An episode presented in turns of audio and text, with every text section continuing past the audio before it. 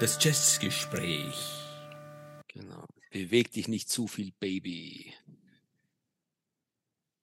Achso, ja, wir, wir sollten auch anfangen. Servus da draußen, ihr Lieben. Servus, lieber Stefan zu unserem Jazzgespräch. Wir haben ausgemacht, heute mache ich die Ansage. Das ist natürlich gleich der super Reinfall, weil irgendwie bin ich da gar nicht geübt. Aber ich denke, das war zumindest jetzt einmal, äh, ja. Hallo Stefan. Hallo Dieter und alle liebe Hörerinnen und Hörer. Du, ich habe zu Beginn eine Frage an dich. Ui. Was, sind, was ist der Unterschied zwischen einem Jazzmusiker und einer großen Pizza? Oje, das sind so diese Ansaschmäh, ich weiß es natürlich nicht. Ja, die große Pizza ernährt eine ganze Familie. Das, das ist leider Gottes wahr. Äh, wir haben ja vor kurzem ein nettes Erlebnis gehabt mit auf einer Plattenbörse in Wien, in der schönen Otterkringer Brauerei, wo wir einen feinen äh, äh Plattenverkäufer gefunden haben, der äh, gerade äh, aufgelassen oder eine aufgelassene Plattensammlung gekauft hat mit unendlich vielen tollen Jazzplatten. Und da ist das auch so richtig bewusst geworden. Das war nämlich ein Zahnarzt und der ist unter anderem deswegen rangekommen an die, an die äh, äh Schallplatten, weil er mit einigen Musikern befreundet war, amerikanischen, das waren amerikanische Free Jazz Musiker und die konnten sich natürlich nicht einmal an Zahnarzt leisten. Und er hat sozusagen quasi Leistung gegen, ja, wie auch immer, gegen Musik, äh, im einfachsten Sinne getauscht. Ja, äh, das hast du das Thema eh schön fortgesetzt. Der Musik, über den wir heute reden, glaubst du, dass dem auch so gegangen ist? Äh, nein, dem ist es nicht so gegangen, Gott sei Dank.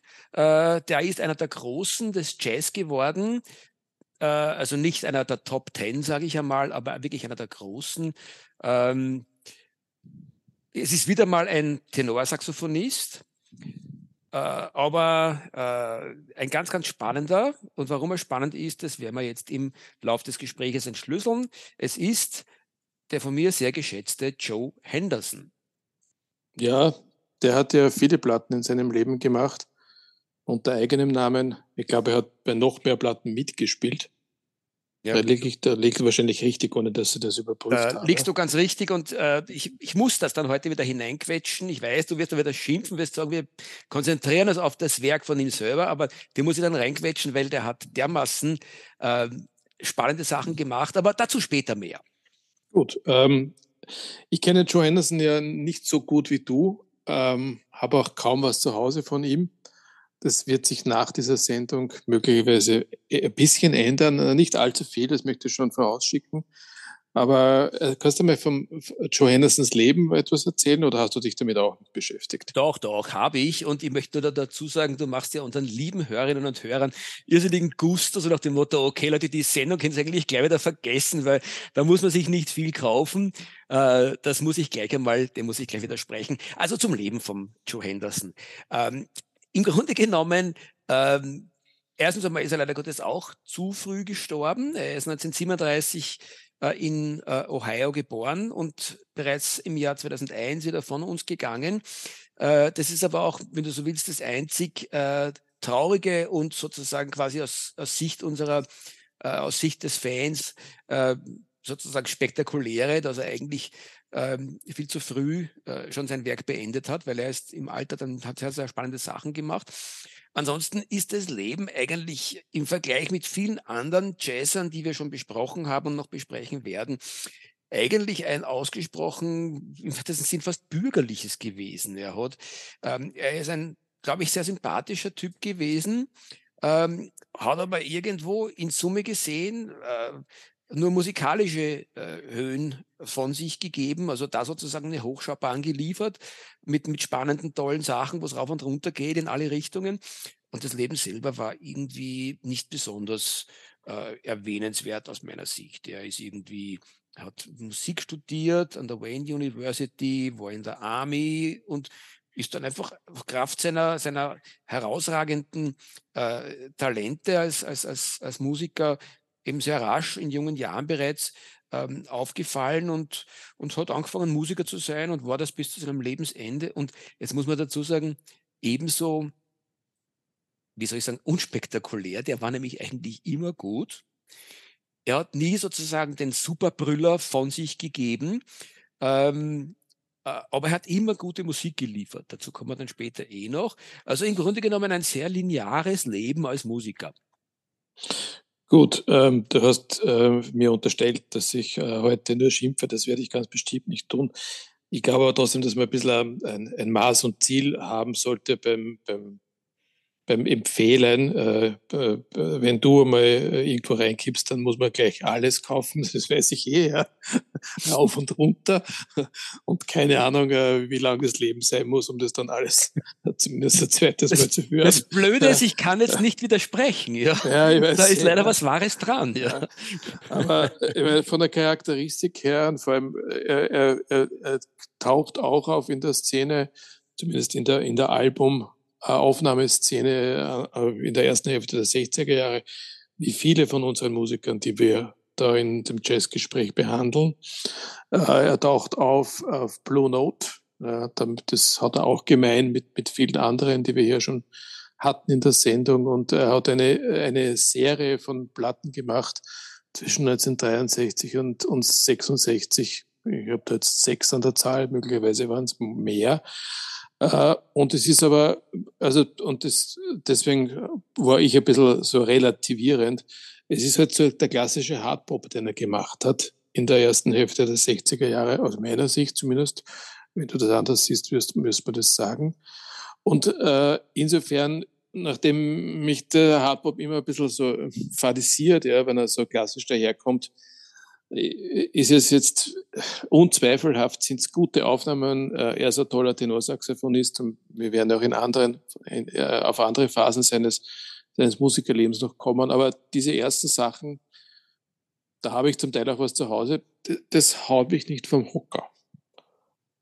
Also ich, ich verstehe äh, deinen Zugang dazu es ist nicht ganz unrichtig, dass er, dass, dass der Joe Henderson aufs erste Hinhören oft unspektakulär ist. Und wenn man sich seine Platten auch aus der ersten Zeit, die aus meiner Sicht allesamt Kracher sind, sind auch prinzipiell von den, von den äh, Kritikern, äh, den namhaften Jazzkritikern sehr hoch bewertet. Alles, was da zwischen 63 und ich sage mal ähm, ja, 66 äh, auf Blue mhm. Note entstanden ist. Äh, aber richtigerweise sagst du, da ist relativ viel mal, traditioneller Hardbop dabei, aber er mischt äh, in all diesen Platten dann immer auch eigentlich sehr, sehr schöne modale Stücke hinein. Gleich auf seiner zweiten, Our Thing, wo er mit dem Andrew Hill unter anderem zusammenspielt. Ähm, und der Andrew Hill, wie wir ja wissen, äh, ist ein Großmeister des Pianos gewesen, der ganz viel für den modalen Jazz gemacht hat und eine sehr eigene, eigenständige Art gehabt hat, Musik zu machen. Ähm, und das tut er auch auf der Platte.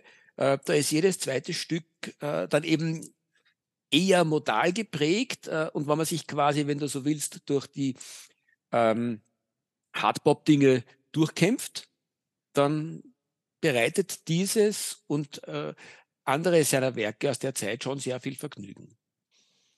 Andrew Hill übrigens äh, muss ich oder will ich jetzt schon ankündigen, über den werden wir mal eine Sendung machen. Ich weiß nicht wann, aber den hatten wir noch nicht. Richtig, richtig. Ja, ja. ja.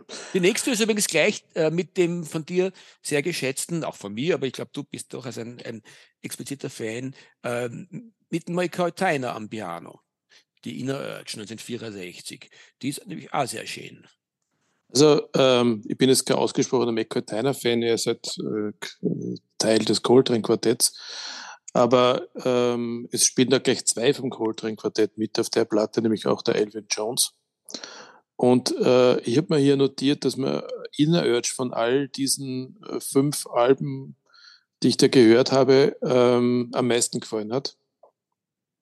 Warum weiß ich nicht. Ja. Das, aber es war, am, das war für mich am spannendsten. Äh, da gibt es auch einen schönen Titel drauf, der heißt El Barrio. Den habe ich auch in die Playlist aufgenommen. Ähm, die Besetzung äh, ändert sich bei Inner Urge. Bei den ersten beiden Alben, äh, ich glaube Page One hast du jetzt noch gar nicht erwähnt, das war das erste, da hat er äh, Begleitung von Kenny Dorham, den wir ja auch als, als äh, Leader kennen. Äh, Kenny Dorham ist Trompeter. Und Pete LaRocca, der auch immer wieder vorkommt bei uns in den Sendungen, und der für mich auch ein spannender Musiker war, Schlagzeuger. Aber bei dem dritten Album, ja, da habe ich mir eben notiert, äh, gefällt mir gut. Und vielleicht darf ich gleich auf nächstes springen. Ein Jahr später, 1965, In and Out, da wechselt er wieder zum Kenny Dorheim ähm, und behält aber den McCoy Tyner und den Elvin Jones ähm, in der Band. Das ist, ja, es ist wieder guter Hardpop, ja, aber äh, für mich nicht mehr, aber auch nicht weniger. Vielleicht nur ein, ein, ein Sidestep zum Thema Kenny Dorheim. Ich glaube, der Kenny Dorheim äh, war der damals schon bekanntere Musiker, äh, der noch ein bisschen so unter seine Fittiche genommen hat und der taucht wirklich in der ersten Phase seiner, äh, seiner, äh, seiner Werke sehr, sehr oft auf. Äh, die haben sehr, sehr gut miteinander harmoniert. Mhm. 66 dann in Mode for Joe, da taucht äh, ein neuer äh, in der Besetzung auf, nämlich der Lee Morgan, der zu der Zeit auch schon ziemlich bekannt war äh, und auch nicht mehr lange zu leben hatte, soweit ich mich erinnere. Mhm. Äh, macht das Album aber auch äh, sehr spritzig, äh, Mode for Joe.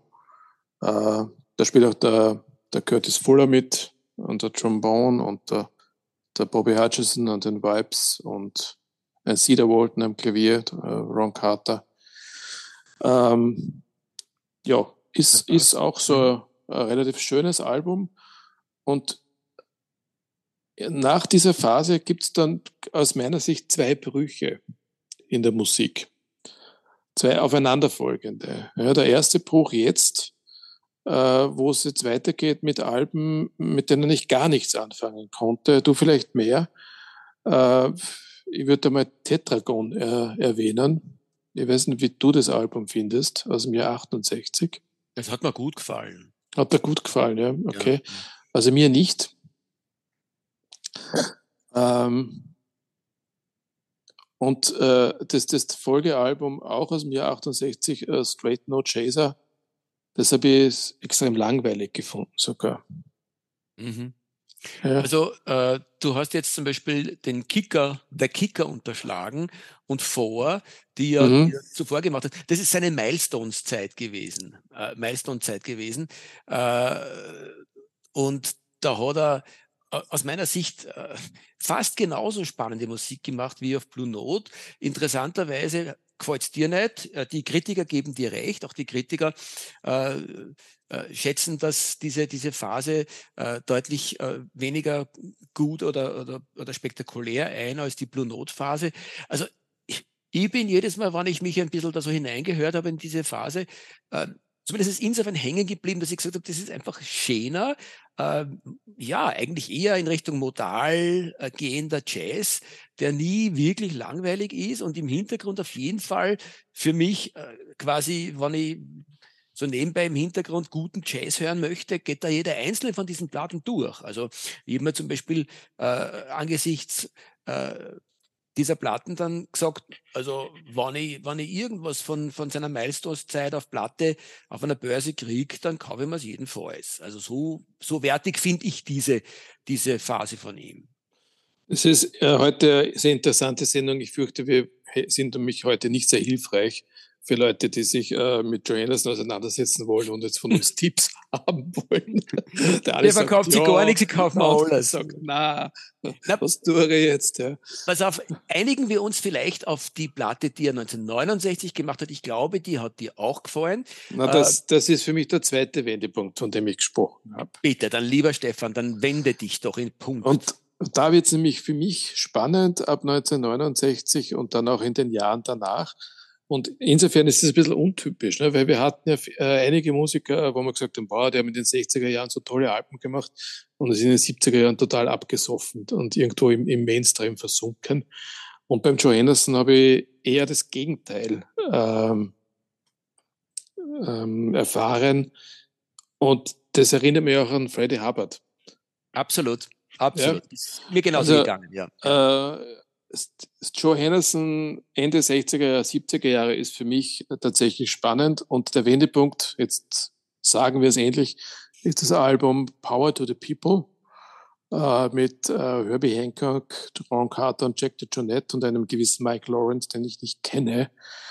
Äh, und das ist einfach diese Zeit, in der ähm, andere Bitches Brew aufgenommen haben und wieder andere äh, schon in Richtung, ähm, ich weiß es nicht, Mahavishnu Orchester gegangen sind. Und äh, Freddie Hubbard dann irgendwann mit, mit CTI Records angefangen hat und dort äh, interessante Fusion-Sachen gemacht hat. Und auch der Joe Henderson ist, ist auf den Zug aufgesprungen und ich finde, das steht ihm ziemlich gut. Ich bin ganz bei dir. Äh, und äh, jetzt in den letzten Monaten, wo wir uns äh, intensiver mit einzelnen Musikern und ihrem Gesamtwerk auch beschäftigen, und ich in die Umstände komme, dass ich jetzt wirklich die Fusion- oder Jazzrock-Phase von, von einem, von vielen meiner klassischen ähm, äh, Jazz-Vorbilder sozusagen quasi höre, denke ich mal, äh, auch unser Vorurteil, unser gemeinsames, dass im Jazzrock sehr, sehr viele der klassischen Jazzmusiker sich total verstiegen haben. Das ist zumindest äh, in erstaunlich vielen Fällen so eben nicht aufrechterhaltbar. Jetzt haben wir den Freddie Hubbard, hast du gerade erwähnt, jetzt haben wir den Joe Henderson, der da in der Zeit ausgesprochen spannende Sachen gemacht hat. Übrigens in beide Richtungen gehend. Es gibt ja, wenn du, wenn du so willst, in der, im Jazzrock-Bereich, sagen wir bewusst jetzt mal Jazzrock dazu sozusagen, da gibt's die, das, was eher in Richtung Kaufhausmusik geht, meistens ein bisschen südamerikanisch, was auch sehr gut sein kann, aber da ist besonders hohe Gefahr, dass es ein bisschen mhm. äh, freundlich, beliebig und im Kaufhausartig wird. Ähm, oder es geht eher in Richtung, wie du schon gesagt hast, Bitches Brew, ein bisschen so abenteuerliche, ähm, äh, dahinplätschernde Out of this World Music, würde ich mal sagen. Und der Joe Henderson hat beides gemacht. Power to the People wäre für mich eher in Richtung Bitches Brew und ein bisschen so Out of this World Music. Äh, später kommen dann welche, wo er in die andere Richtung geht und auch die sind immer wieder durchaus sehr, sehr hörenswert. Also der hat es echt geschafft, wie du ganz richtig festgestellt hast, sehe ich genauso.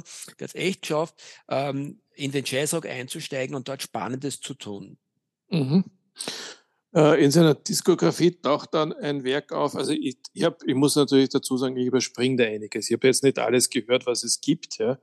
Ähm, und habe mir nur die ausgesucht, die, ich, hm, die mir interessant erschienen sind. Deswegen, wenn ich da jetzt was überspringe, bitte unterbrich mich beziehungsweise ergänze dann. Äh, ich habe nämlich als nächstes ein, ein, ein, Album, das 1971 erschienen ist, äh, das mir ausgesprochen gut gefallen hat. Das ist ein Live-Album, Johannes in Japan, mit japanischen Musikern eingespielt. Und da äh, zeigte der Joe Anderson wieder von einer anderen Seite, weil er sehr dynamisch und, und äh, sehr improvisatorisch ans Werk geht. Ich weiß nicht, ob du das Album gehört hast. Ja, ich habe es gehört und ich sehe es so wie du. Ähm, das sieht man auch. Äh, dass er sozusagen quasi sich nicht wirklich einem Stil verschrieben hat, weil das ist ja dann eigentlich, soweit ich mich erinnern kann, äh, da spielt er relativ modal, glaube ich. ja, genau, so ist es. Ja, also er, er, ist, er, er hat sozusagen quasi ständig, äh, je nachdem, mit welchem Umfeld er gespielt hat, ähm, hat er, hat er sich sofort auf, auf, auf, auf, auf, auf andere Stilistik eingelassen.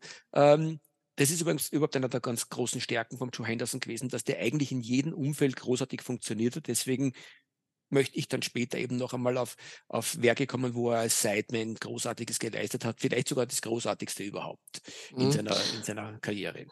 Ich, ähm, ich, ha, ich habe über den Eindruck, dass er in einer kleinen Besetzung ja, wirklich äh, auf wirklich triumphiert, weil er da äh, sich viel mehr auf das Eigentliche konzentrieren muss und äh, nicht den anderen dann Parts überlässt. Und das, ich glaube, dass diese, diese Japan Live-Aufnahme ist auch so eine mit einer kleinen Besetzung. Und ich überspringe jetzt einmal kurz eine Periode, ich, möchte, ich komme dann gerne wieder in die 70er Jahre zurück, aber nur weil es so dazu passt. Ja. Äh, es gab ja 85 ein weiteres Live-Album, das wir, glaube ich, beide sehr schätzen. Und das war auch mit einer Trio-Besetzung, nämlich Ron Carter und El Foster. Äh, ein Doppelalbum übrigens, äh, The State of the Tenor Live at the Village Vanguard. Und ähm, das, wenn man das auflegt, das fängt so, es plätschert so dahin am Anfang, ja. Aber es geht dann so richtig los, ja. Und ähm, also wenn man beide Volumes hört, ist es äh, ein großartiges Konzert gewesen, wo man eigentlich oder wo ich gerne dabei gewesen wäre. Bin voll und, bei dir. Und, und auch das ist wieder modal und, und es ist, es ist viel improvisiert. Äh, also es ist sehr ähnlich im Vergleich zu dem Album, was, was zwölf Jahre oder eigentlich na, 14 Jahre vorher in Japan aufgenommen worden ist. Ja, ja. Bin, bin wie gesagt voll bei dir. Ähm, es gibt beide äh, Platten auch auf Vinyl. Eine, glaube ich, ist, ist, ist sogar eine, ähm, wie heißt die, diese, diese, äh, dieses Reissue von Blue Note, äh, das sauteure. Ja, ich weiß schon, was, was du meinst. Ähm, irgendwas mit Künstler-Dings, bla bla bla. Wurscht, jedenfalls, die, die müsste man kriegen und da sollte man auch wirklich, nämlich in guten Ausgaben, und da kann man wirklich äh, getrost zuschlagen. Alles, was du sagst, unterschreibe ich. Äh, möchte äh, möcht nur ergänzen, dass ich glaube sogar, dass der Penguin Guide in der einen oder anderen Ausgabe, das ist ja nicht immer gleich geblieben, äh, zu Recht eine der beiden Platten zu, einer, zu einem Kronenalbum gemacht hat, also zu, den, zu einer der 100 besten Records ever. Das ist wirklich so super spannend und richtig, du hast recht, er funktioniert in, in, in kleinen Besetzungen noch einmal um einen Tick besser, was nicht heißt, dass er nicht auch in, in, in ähm, äh, Quartetten, Sextetten oder sogar Septetten spannende Musik gemacht hat. Dazu kommen wir vielleicht später noch. Genau, wobei ich vielleicht zum Album noch was sagen möchte. Äh, ich habe dieses Cover nie verstanden. Da haben sie ja vollkommen daneben kaut. Beim Cover? Beim Cover von, von, von Village Vanguard. Äh, das ist doch dieses Schwarz-Weiß-Cover, ja, ja, wo er so kontemplativ sitzt mit dem Saxophon mhm. und dann ist dieser gelb-blaue Streifen da drinnen. Und ich weiß nicht, wozu das, was das aussagen hätte sollen. Es, also das macht, macht das ganze Cover kaputt. Schade, ich kann jetzt nicht hingreifen. Ah, hast du das auf, hast du das auf CD oder? Nein, nein, ich hab's da, ich zeig das am Handy von. Mhm. Also ich muss da. Du hast es auf sagen, CD. Äh, nein, nein, ich habe die beiden auf, auf, äh, auf Vinyl und ähm, kann mich jetzt an diesen gelb-blauen Streifen nicht erinnern. Grüße an die Freunde in Niederösterreich. Nicht erinnern. ähm, na, äh, werde ich ah, auch schauen. wer ist das, die Niederösterreich-Ausgabe? Ja, ja, ja. Keine, keine, keine Sidesteps auf. Na, schau mal nach, da ist dieses, äh, es ist so ein Dreieck, das beginnt mhm. mit schwarz und dann ist er gelb. Das macht das ganze Cover kaputt. Ja, ja. ja. Wir ähm, werden es nachliefern beim nächsten Mal. Ich kann nämlich jetzt nicht drüber gehen. Das ist nämlich im anderen Zimmer. Ähm, aber äh, lass uns. Du hast möglicherweise das Cover. Das ist nämlich das Volume 1. Ich habe genau, na, ich habe beide. Da schaut, er, da schaut er in die Kamera. Mhm. Also ich weiß es nicht. Ja. Wir werden das nachliefern. Du hast recht, das wäre nicht wirklich sehr schön. Aber ich glaube, ja. dass beide so ähnlich ausschauen. Uh, wir werden das nachliefern. Aber ich hätte ja. vorgeschlagen, springen wir noch einmal zurück in die, in die 70er Jahre. Ja, auf jeden Fall. Das hatte, hatte ich ohnehin vor. Ja. ja. Äh, ich glaube, dass du da, äh, weil meine nächste Platte, die ich jetzt hier erwähnen würde, die, äh, die ist 1973. Ich glaube, du hast da einiges noch, die eine oder andere vorher noch gefunden, die dich angesprochen hat. Nein, nein, drei, nicht vor 73 nicht. Ne?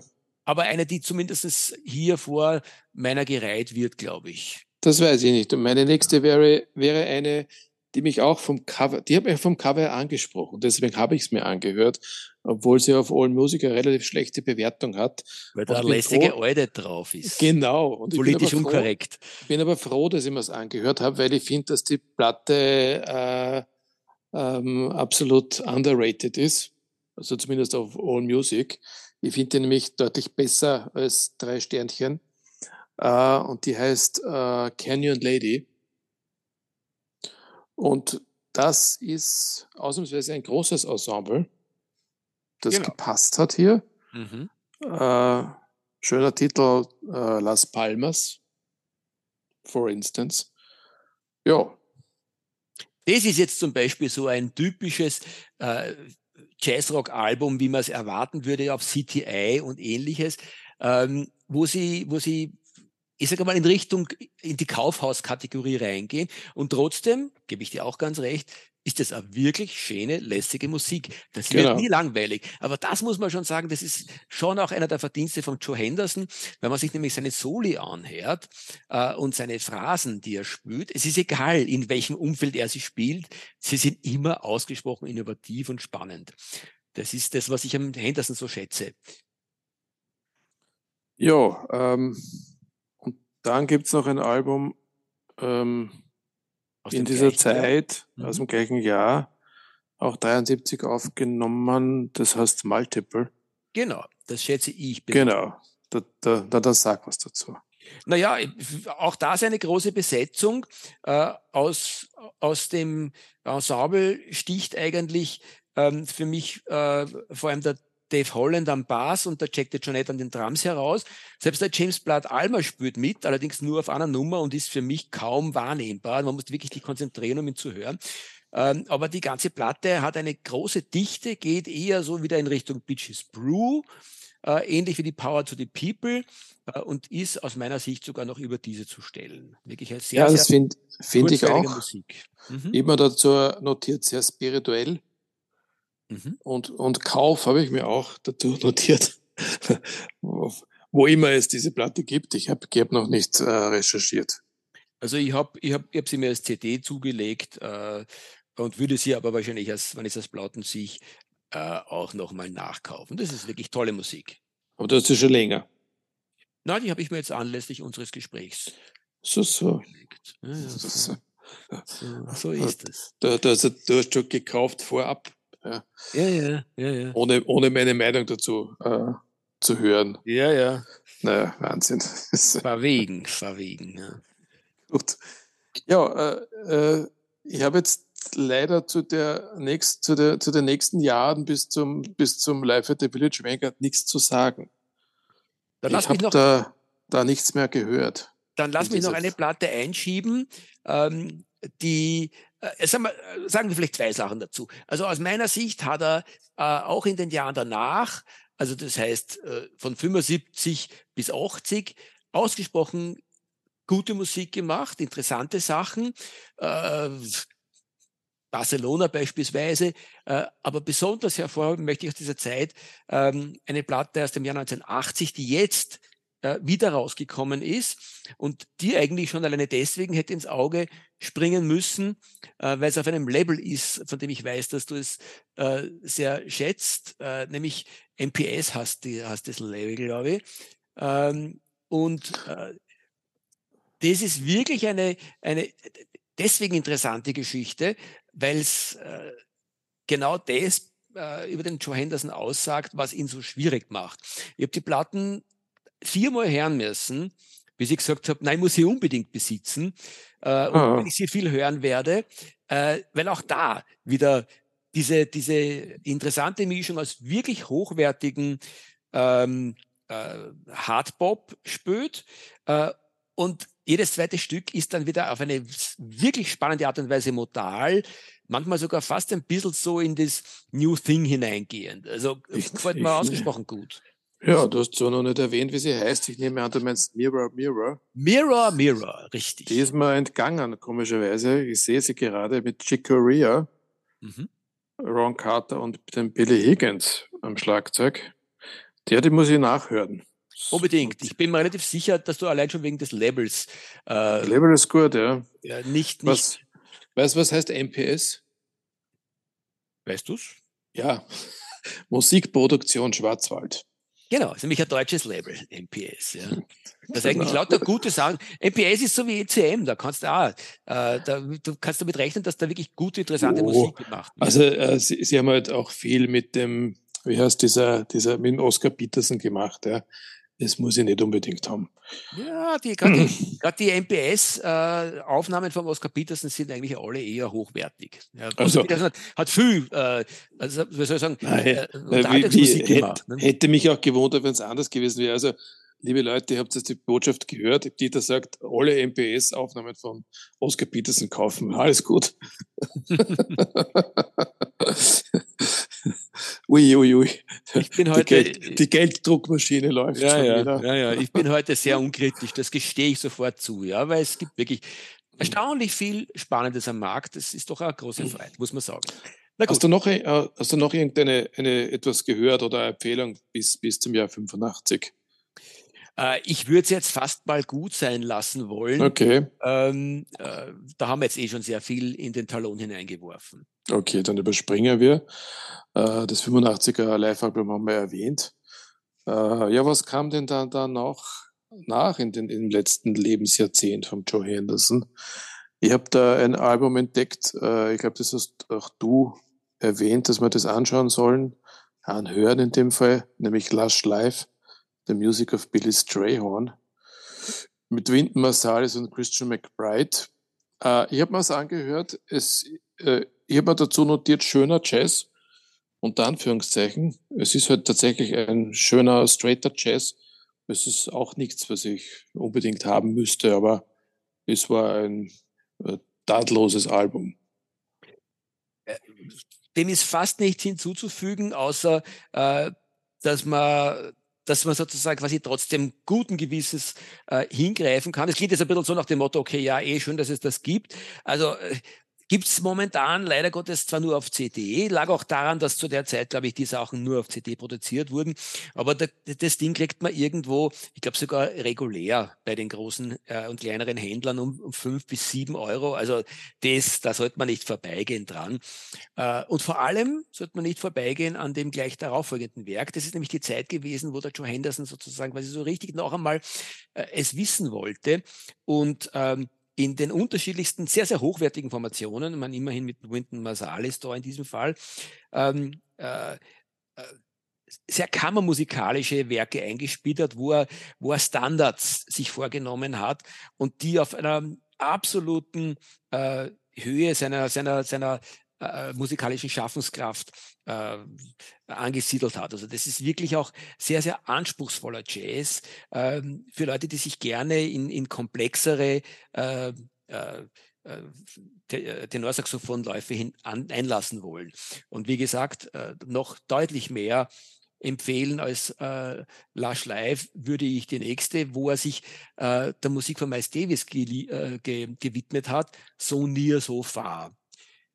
Da spielt er zusammen äh, mit äh, dem John Schofield auf der Gitarre und der John Schofield, ähm, von dem es einige sehr, sehr schöne Sachen gibt. Der hat auch bei Miles Davis, finde ich, sehr, sehr wertvolles hinterlassen in den 80er, 90er Jahren. Ein, einige sehr, sehr schöne ähm, eigene Sachen gemacht. Auch sehr gelungene Jazzrock-Geschichten in den 2000ern noch. Äh, aber da ist er sowas von gut und spielt so genial mit dem ähm, äh, Joe Henderson zusammen, dass es eine ganz, ganz große Freude ist. Am Bass wird, werden sie ergänzt von Großmeister Dave Holland und an den Drums äh, ist der El Foster, auch einer von den verkannten Genies, finde ich, ähm, der Jazzgeschichte. Äh, also dieses Quartett, äh, das lasst so richtig krachen. Und es ist sehr, sehr stark vom äh, Henderson und vom Schofield eigentlich dominiert. Der Dave Holland spielt im Hintergrund einen wahnsinnig relaxten, sehr, sehr ideenreichen Bass. Ähm, aber die Plotten lebt wirklich von genialen Zusammenspiel von Joe Henderson und John Schofield, die sich da wirklich äh, auf eine großartige äh, Art und Weise äh, harmonieren die miteinander. Ja, wenn ich mir so die, diese Platten anschaue in, der, in dem letzten Lebensjahrzehnt, da hat er überhaupt sich sehr mit anderen Musiken oder anderen äh, Mitmusikern seiner Zeit auseinandergesetzt. Also wir haben, hatten jetzt den Peter Stray und wir hatten den Miles Davis. Ich habe da ein Album gehört, was mir gar nicht gefallen hat, by the way. Also deswegen will ich jetzt auch nicht großartig drüber reden, aber das war die, Music of Antonia Carlos äh, Jobim. Das war Double Rainbow. Es ist meines Erachtens komplett missglückt. Dann gibt es eine Einspielung, die heißt Borge und Bess. Dann gibt es eine Einspielung, die heißt äh, Remembers Ginger Rogers und Fred Astaire. Hab dich da reingehört. Ja, Party Time with Winnie und Joe. Keine Ahnung, was das ist. Aber im Großen und Ganzen war da jetzt nicht wirklich mehr was. Außer du widersprichst mir jetzt. Nein, du, da muss ich da ganz ehrlich sagen, da wäre ich jetzt sogar in dem Fall strenger als du und hätte gesagt, Leideln, äh, wenn ihr euch mit dem späten Joe Henderson beschäftigen wollt, das ist alles hörenswert, aber äh, ich würde mich da wirklich eher auf die Lush Live und die Sonier so far konzentrieren. Äh, da ist wirklich gute Musik drauf. Den Rest, nice to have, aber muss nicht wirklich sein. Da hat er dann irgendwo, da hat ihn, glaube ich, auch schon die körperliche Kraft verlassen. Es ist alles guter Jazz. Der Joe Henderson hat bis zu seinem Tod wirklich äh, einfach gut gespült. Aber da ist dann sozusagen, äh, da ist jetzt nichts mehr dabei, wo man sagt, muss man unbedingt haben. Anders als seine Geschichten, die er Zeit seines Lebens als Sideman gemacht hat. ich wollte gerade sagen, wir kommen jetzt zum Exkurs. Ja, ja das möchte ich unbedingt unterbringen. Bring's ähm, unter. Äh, und ich lese einfach mal sozusagen da meine Liste der, der, der Empfehlungen runter. Jede einzelne Platte, Leute, könnt ihr euch kaufen. Überhaupt kein Thema. Äh, die erste, da könnte man am ersten noch die erste, die ersten zwei könnte man noch diskutieren, aber alle anderen sind eigentlich fast Pflichtgeschichten. 1963 hat er mit dem Kenny Dorheim, den wir ja schon ähm, vorher erwähnt haben, der ihn da in den ersten Jahren begleitet hat, ähm, eines der wichtigsten Werke von Kenny Dorheim aufgenommen, Una Maas. Äh, auch beim Grant Green, toller äh, Gitarrist, letztendlich auch ein bisschen wahrscheinlich unterschätzt. Ähm, einer der großen Grant Green Platten, Idle Moments, wurde von äh, Joe Henderson veredelt. Dann Lee Morgan, heute auch schon gefallen, großartiger Trompeter, viel zu früh gestorben, hat 1964 einer seiner großen Werke hinterlassen, The Sidewinder ebenfalls eben, wie gesagt, mit dem Joe Henderson. Dann folgt 64 Andrew Hill Point of Departure, einer der zehn wichtigsten Jazzplatten überhaupt. Dann 65 die vielleicht beste Platte von Horace Silver und der hat einige sehr, sehr gute Platten gemacht, die Song for My Father. Dann war er 65 noch dabei beim, äh, bei der Basra von Pete La Rocca, die wir, glaube ich, beide durchaus sehr schätzen. Ähm, 66 die wahrscheinlich beste Platte von Larry Young, Unity, äh, groß gemacht. 67, die vielleicht beste Platte vom McCoy Tyner, The Real McCoy. Äh, 68 auf einer der besten Platten von Bobby Hutchinson, äh, Hutchinson, der auch an wirklich guten ähm, Blue Note Platten reich war, die Stick Up. Dann ist er 69 auf einer der besten Fusion Platten, die jemals gemacht wurden vom Miroslav Witusch drauf, nämlich auf der Infinity Search. Und äh, äh, last not least ende ich meine, meine äh, äh, Empfehlung aus dem Jahr 1970 äh, mit einer Platte von der Alice Coltrane, die du, glaube ich, sogar mehr schätzt als ich, die Ptar de El Dawid. Jetzt, nachdem ich alle Platten, die du jetzt erwähnt hast, habe, äh, muss ich hier leider zustimmen. Das ist halt so. Es gehört zum Kanon des Jazz dazu. okay. Und was vielleicht auch da interessant ist, noch einmal erwähnt und hervorgehoben, ähm, der wird, wurde auch deswegen, glaube ich, als, als, als Sideman so geschätzt, weil er sich in jedem Umfeld total kreativ entwickelt hat. Das war eine richtige hat gewusst, wenn man den Joe Henderson äh, am Tenorsaxophon besetzt, dann kriegt man dort einfach, da, da, da ist klar, der Part, der dann von ihm kommt auf der Platten, der ist gut an jedem einzelnen Lied. Und so ist es aus meiner Sicht eben auch. Ja, damit wären wir am Ende angelangt. Rest in Peace, Joe Henderson. Ähm, wie immer der Hinweis am Ende unserer Sendung, wo ihr uns hören könnt und findet. Direkt im Internet, mittlerweile auf äh, zwei Plattformen, nämlich letscast.fm. Das ist unsere Stamm-Homepage, wo man auch äh, Feedback hinterlassen kann und dann auch noch auf meinmusikpodcast.de und äh, streamen äh, dort, wo es Podcasts gibt, nämlich auf Apple und auf Spotify und auf Spotify äh, zu dieser Sendung wieder eine Playlist. Letztes Mal einmal ausgelassen. Ja, das war's für heute. Ich glaube, wir wissen auch schon, was wir das nächste Mal machen. Wir werden es nicht verraten jetzt. Aber es geht äh, wieder um einen Jazzmusiker.